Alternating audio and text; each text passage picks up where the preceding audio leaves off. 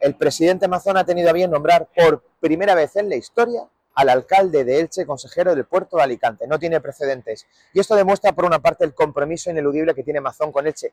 Ha llegado la hora de Elche, como dice el presidente Mazón. El objetivo es atraer inversiones, atraer turistas, que Elche pinte, que Elche cuente, que Elche sea una referencia y que Elche siga siendo la referencia eh, empresarial, económica en el contexto de la provincia. El presidente Mazón lo tiene claro y nosotros lo estamos luchando con ahínco, con esfuerzo, con toda nuestra fuerza para que Elche esté en el lugar que merece.